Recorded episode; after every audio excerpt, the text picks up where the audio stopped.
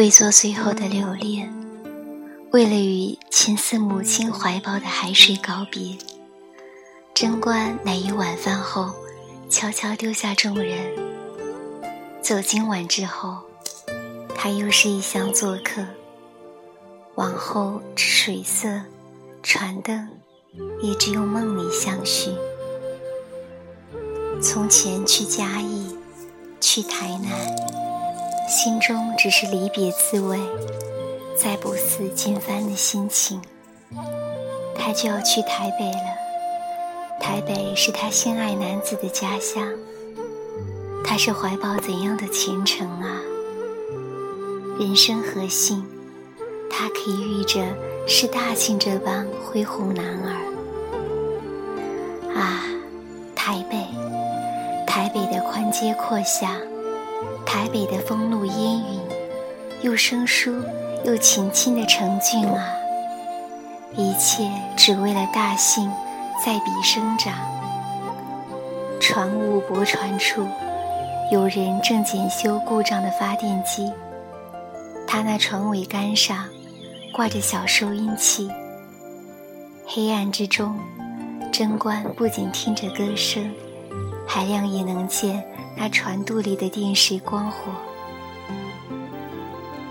青春梦被人来打醒，欢乐未透啊，随时变悲哀。港边惜别，天心似暮泪。那人随着歌韵，一语乱哼起，贞观亦不禁仰头来看时。天际果然有星光点点，天星真的是离别时的眼泪吗？贞观尚自想着，哪知眼泪就此落下进来。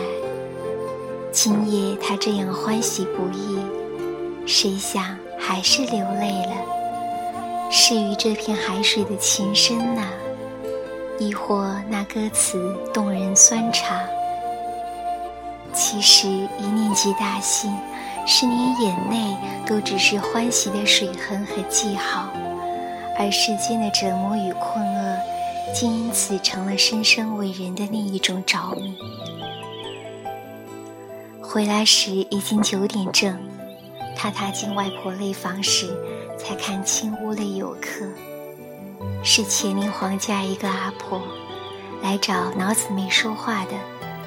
贞观和银蟾只站在墙角一旁，听半晌才知道，是说的他家孙媳妇儿的故事。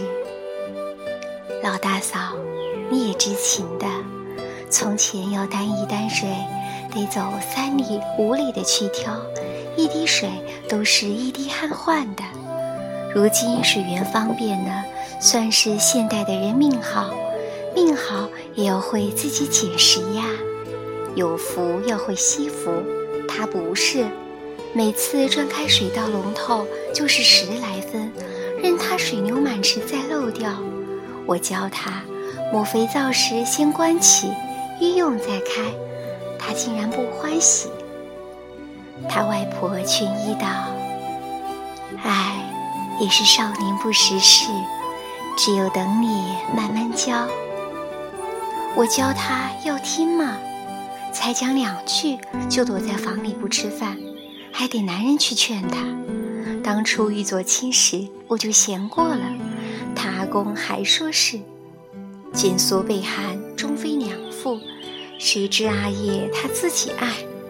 好了，如今五嫁抬娇衣，自己知苦了。早就与他说过，娶着郝某万事兴，娶着歹某万事宁。他就是不听，唉，也是他的命。他外婆又劝了一回，黄家阿婆才心平气顺，拿起手拐欲走。贞观和银蟾两人只送一回的黄家，才又折转回内房。两人回房里，齐声笑道：“啊，阿莫今日做了公亲。”什么公亲？老人家眯着眼笑道：“前人说，吃三年清斋，不知他人的家累事，还不是给一吐气出闷而已。一一面说，一面自香橱里抽出个漆盒来。贞观极小时候几次见过这方盒，都只是随眼一瞥，并不知得匣中何物。他这下是看着老人如此慎重认真，一时也顾不了换睡衣，人即永生近前来与阴禅同观看。匣盖才开启。贞观两人同时要啊的叫出声。他看过母亲颈间带有个玉锁，他也看过牛女子阿锦的胸前配个玉葫芦，但他不曾看过近百件的大小玉器全住放一起的状况。玉的纽扣、玉的莲蓬、玉帽花、玉簪头，最大的一件是雕着金童玉女的佩坠。如火柴盒大小，镂刻极细。只见金童正弹腿踢毽子，玉女在一旁拍手而观。最小的是个玉刻石榴。贞观不能想象，多久年代，身怀怎样绝艺的匠人，才得以琢磨出这颗玉石。整粒石榴只有施家仔一般大小。却是浑圆糯实，尤以它的前额与后端絮状全部详尽、细微，叫人看了要拍案惊奇起来。其他如胡、平、桃、杏，都只有小指头大，也是无一不玲珑。阿莫，银蝉再忍不住说。你还有这许多压他箱底的宝贝，怎么我们全不知？老人正伸手捡出匣中的两块玉佩，除了金童玉女外，另一个是鸳鸯双瓣图。两件都是极娇嫩的青翠色，且是透空的镂花。一将佩坠先置于掌上，再分头与贞观二人说事。本来等出嫁才要给你们，想想现实也相同。明天就去台北了，也不能时常在身边。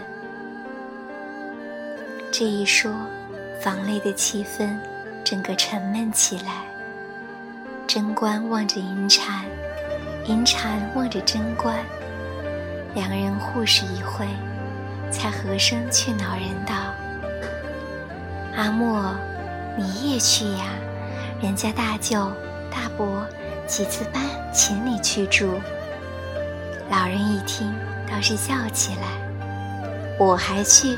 那种所在，没有错边头尾来说话，走到哪里都是人不识我，我不识人，多孤单呀！贞观可以想知，那种人隔阂着人的滋味。然而，为了大幸，人世即使有泛滥和冒险，也便做进取与可喜了。好啦，你们免劝我，这两件随你们爱，一人捡一件，挂在身躯，也像沙漠去了。阴蝉一听说，先看了贞观一眼：“你爱哪项？”贞观道是：“你先拿去。”剩的就是我的，其实你的我的一样，我就眼睛不看，随便拿一个。阴蝉这一诺手，抓的正是鸳鸯。哈，金童玉女是你的。他一边说，一边取进来了，给贞观戴。贞观身上原就挂有金链子，阴蝉趁此身势，附着他身边悄说道：“我知道你爱这个。”刚才我看你多看了他好几下，嗯，好了。阴蝉的头凑得这样低，几乎就在他颈下。贞观任着他去，自己只是惊无一言。他看着他微蜷的发和宽浓的鼻翼，银蝉到底是三舅的女儿，这样像三舅。正想着，银蝉忽地停下来，抬头看他，看什么？看你的眼睛为什么这么大？二人遂笑了起来，这一笑，彼此的心事都相关在心呢。一直到躺身在床，贞观还是无倦意，他不由自己的摸一下颈间的玉，又转头去看窗边，灯已经熄了，他在黑暗中看出屋外一点微光隐隐。